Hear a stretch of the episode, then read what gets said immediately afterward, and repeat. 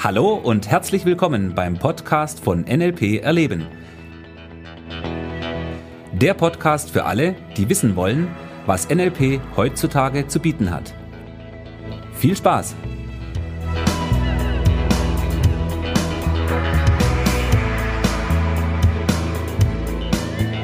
Hallo und willkommen zum äh, Podcast von NLP Erleben. Ich bin Thomas Pandur und in dieser Folge geht es um das Thema mentale Fitness. Nun, mentale Fitness, ich finde, der Begriff klingt schon irgendwie ziemlich cool. Ja, weil das Thema körperliche Fitness, naja, das ist relativ bekannt. Damit beschäftigen sich durchaus eine ganze Reihe von Leuten. Ja, wir kennen das Fitnessstudio. Und ähm, ich weiß, diese Assoziation mit dem Fitnessstudio ist nicht immer die positivste, ist mir auch klar. Ja, angefangen von dieser Muckibude, wo die Leute mehr vorm Spiegel stehen, als dass sie trainieren, ähm, bis hin zu dem, dass das Fitnessstudio natürlich für viele Leute die bezahlte Ablöse ist, sozusagen, ja. Also sie zahlen regelmäßig ihren Mitgliedsbeitrag, um sich selber sozusagen zu sagen, ja, ich, ich will ja eigentlich dahin gehen. Ja, nur gehen sie dann irgendwie nicht. Aber es gibt natürlich auch Leute, die ins Fitnessstudio gehen. Es gibt natürlich auch eine ganze Reihe von weiteren Methoden, um sich körperlich fit zu halten. Ja, von mir aus Yoga, ähm, durchaus äh, die unterschiedlichsten Sportarten, bis hin natürlich auch zu gesunder Ernährung, die da dazu gehört. So, diese Themen, die sind ja alle weitläufig bekannt, damit beschäftigen sich ja auch sehr viele Leute. In meiner Welt steigt auch das Bewusstsein sozusagen dafür, ja, auf den eigenen Körper zu achten, die eigene Fitness und so weiter, hat durchaus zugenommen in den letzten Jahren, wie ich finde. Und äh, deshalb ist es für mich umso spannender, sich mal ein bisschen mit dem Thema der mentalen Fitness zu beschäftigen. Das ist jetzt so ein Begriff, der nicht wirklich so groß verbreitet ist. Ja, weil, naja, da brauchen wir erstmal auch wiederum ein paar bestimmte Voraussetzungen, um überhaupt über mentale Fitness sprechen zu können. Und wie ich es ja schon in mehreren Folgen in dieser Podcast-Reihe angesprochen habe, hängt das natürlich mit verschiedenen Faktoren zusammen. Der erste Faktor ist der, dass jemand überhaupt die Bereitschaft hat, sich mit sich selber zu beschäftigen. Ja, und äh, allein das ist ja schon erstmal ein Riesenbaustein oder ein Riesenbereich. Weil was die Leute klassischerweise machen, ist, dass sie über das schimpfen oder sich darüber beschweren, was ihnen in ihrem Leben nicht gefällt. Und in der Regel sind die anderen schuld. Ja, das kann der Partner sein, das kann die Familie sein, das können die Eltern sein, das können äh, die Firma sein, der Chef, der Boss, die Kunden, die Regierung, ja, die Weltwirtschafts Krise oder Lage oder wie auch immer, die politische Lage, das Wetter. Ja, es gibt ganz viele Gründe, die oder Umstände, die dafür sorgen können, dass die Menschen mit dem, wie sie ihr Leben leben, nicht zufrieden sind und sich entsprechend dann darüber beschweren oder schimpfen oder jammern. Ja, das sind so sehr klassisch verbreitete Methoden. So, und äh, wenn jemand in dieser Phase ist, dann ist er im Endeffekt erstmal gar nicht bereit, irgendwas an sich selber erstmal nur wahrzunehmen, beziehungsweise auch noch zu verändern. Ja, das heißt, diese Bereitschaft ist erstmal wirklich die Voraussetzung dafür, dass jemand bereit ist, in den Spiegel zu gucken und zu sagen, okay, jetzt gucke ich mich mal näher an. Ja, jetzt schaue ich mich mal an, wie ich mich verhalte, wie ich mit anderen Menschen kommuniziere, wie ich auf andere Menschen wirke. Ja, das sind so Dinge, die sind für uns sehr selbstverständlich, aber äh, wir machen uns in der Regel wenig Gedanken darüber.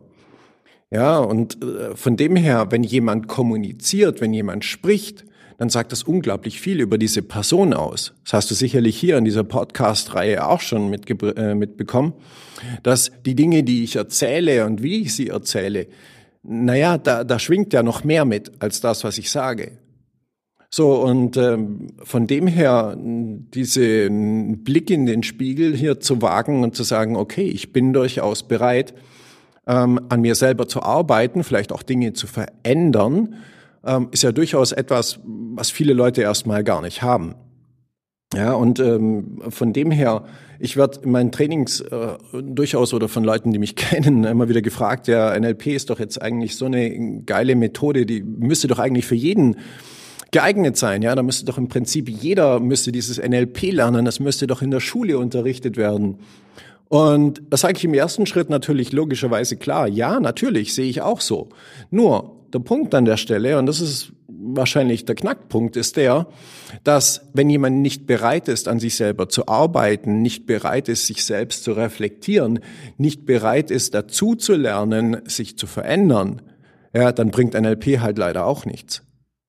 Ja, weil jemand, der die Schuld den Umständen gibt oder der Umgebung oder der politischen Lage oder wem auch immer, ja, der, der hat ja schon einen Weg, wie das Modell der Welt dieser Person funktioniert. So, ähm, und hier ist es im Endeffekt ja eine Geschichte, wo jeder selber entscheiden darf, ja, welchen Weg er im Endeffekt geht. Und jemand, der nicht bereit ist, etwas zu ändern, jemand, der diesen Weg geht, das sich beschweren über andere Dinge, naja, der hat ein gutes Recht dazu. Ist ja alles in Ordnung. So, und von dem her, die Leute, die zu mir kommen, das sind logischerweise eben auch die Leute, die bereit sind, mit, sich mit sich selbst zu beschäftigen, die sich mit Persönlichkeitsentwicklung beschäftigen, die durchaus vielleicht schon Bücher gelesen haben oder Seminare besucht haben, die mitgekriegt haben, oh, da draußen am Markt gibt's eine ganze Menge an Seminaren, Motivationstrainer, Rhetoriktrainer und, und, und. Ist auch alles schön und gut, was sie so vermitteln. Ja, nur der Punkt ist, es reicht immer noch nicht. Ich mache ein Beispiel dazu, ja, wenn, wenn du auf ein Seminar gehst oder liest ein Buch und jemand sagt, ja, du musst an dich glauben, ja, und ähm, nur wenn du an dich glaubst, wirst du deine Ziele erreichen. So, dann äh, mag das etwas sein, wo die Leute sagen, ja, okay, ich weiß, okay, ich habe es verstanden, ja, ich muss an mich glauben. Nur die Frage ist, wie glaube ich an mich? Ja? Solange du nicht eine Möglichkeit hast und nicht weißt, wie es funktioniert, dass du dich selber davon überzeugst, dass du auch wirklich daran glaubst. Ja, ich sage, das ist nicht dieses, ja, ich glaube jetzt an mich. Ja, so funktioniert's ja in der Regel nicht. Sondern die Frage, und da sind wir wieder mittendrin im NLP, ja, ist dieses, wie funktioniert es? Als NLP entstanden ist, ja, war, gab es drei so große Modelle, an denen Richard Bandler und John Grinder sich damals orientiert haben. Drei dieser Spitzenkommunikatoren, über die sie etwas herausfinden wollten. Und eine dieser Spitzenkommunikatoren, das war Virginia Satir. Und über Virginia haben die Leute gesagt, also Virginia war eine unglaublich erfolgreiche Familientherapeutin, im Bereich der Familientherapie gearbeitet. Und äh, was die Leute über sie gesagt haben, ist, dass sie unglaublich intuitiv ist. Ja? So, das klingt jetzt schön. Ist toll, okay, die ist intuitiv. Nur der Punkt ist, wie kann man Intuition intuitiv sein lernen? Wie funktioniert das? Ja, und da haben die, Welt, haben die Leute in der Welt da draußen in der Regel keine Antwort darauf. So, und zurück zum Thema mentale Fitness. Ja, das bedeutet an der Stelle ja, dass wir hergehen und dafür sorgen, ja, dass das, was mental, diese, in dieser mentalen Karte, über die ich ja schon gesprochen habe, dass da eben Dinge sind, die für uns arbeiten. So, das fängt an der Stelle an, dass wir Gewohnheiten haben. Es geht in dem Punkt, dass wir dafür sorgen, was haben wir als Input. Ja, so ein Beispiel, wenn du dir die Nachrichten anschaust, dann darfst du dir bewusst sein, dass das nicht die Nachrichten sind, die du gerade anguckst, ja, weil die Nachrichten könnten alles Mögliche sein, sondern es sind Informationen, es ist ein Produkt, das von Menschen geschaffen wurde, um andere Menschen, naja, zu beeinflussen erstmal. So, und ähm, solange du das nicht auf dem Schirm hast und nur einfach die Dinge konsumierst ähm, und nicht hinterfragst, ja, ähm, darfst du nicht davon ausgehen, dass sich dein Leben in die Richtung ändert, in die du es haben möchtest. So, das heißt, wir dürfen äh, sehr darauf achten, was wir mental uns sozusagen zufüttern oder äh, als Input reingeben. Das ist ein sehr, sehr wichtiger Punkt, den du auch sehr äh, aktiv beeinflussen kannst an der Stelle. Ja, dann entsprechend natürlich die Gewohnheiten, die wir haben, schlechte Gewohnheiten zu eliminieren, gute Gewohnheiten zu etablieren, ja, dafür zu sorgen, dass sie für uns arbeiten. Das heißt, ähm, ja, der nächste Punkt an der Stelle wäre das Umfeld, in dem du dich befindest, ist ein unglaublich wichtiger Punkt für die mentale Fitness. Weil wenn das Umfeld extrem negativ ist, wird dich das beeinflussen. Es wird sehr viel Energie brauchen, dieses Umfeld, diese negative Energie abzublocken und positive Energie bei dir aufrechtzuerhalten. So, und von dem her ist auch das ein sehr wichtiger Punkt für die mentale Fitness. Und der weiterer wichtiger Punkt an der Geschichte ist das Thema Emotionen. Ja, wie kannst du deine Emotionen beeinflussen, steuern und auch erschaffen? Ja, und auch hier wieder ist es ähnlich wie mit den Gewohnheiten bei den Gefühlen und Emotionen. Ähm, es geht darum, weniger negative Gefühle und Emotionen zu haben. Ja, ganz wichtig an der Stelle, weil das verwechseln die Leute manchmal. Es geht nicht darum, keine negativen Emotionen zu haben. Ja, es geht, und es geht überhaupt nicht darum, gar keine Emotionen zu haben. Das ist überhaupt nicht das Ziel. Ja? Sondern es geht nur darum, negative Gefühle, die haben ja oft eine Botschaft, die wahrzunehmen, aber dann eben auch ähm, aus diesem Sumpf herauszukommen. Das ist so ein bisschen wie die Metapher vom äh, Baron von Münchhausen, ja, der sich selber am Zopf ähm, aus dem Loch herausgezogen hat.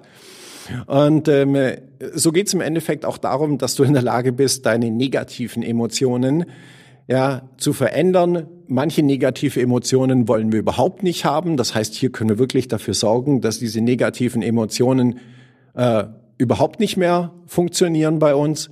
Ja, und dann natürlich auch wieder an der Stelle durch positive Emotionen zu ersetzen und dafür zu sorgen, ja, mehr gute Gefühle im Leben zu haben. Ja, und äh, das ist im Endeffekt dieses Konzept der mentalen Fitness, das wir haben, ja, dafür zu sorgen, dass wir mental ja, uns besser fühlen, glücklicher werden, zufriedener sind, entspannter sind. Ja, auch das ein sehr wichtiger Punkt in der heutigen Zeit. Okay, so, das war's für diese Folge. Ähm, ich sage Dankeschön fürs Zuhören, wünsche dir wie immer maximalen Erfolg und ähm, wir hören uns in der nächsten Folge. Bis dahin, lass es dir gut gehen. Dein Thomas. Tschüss.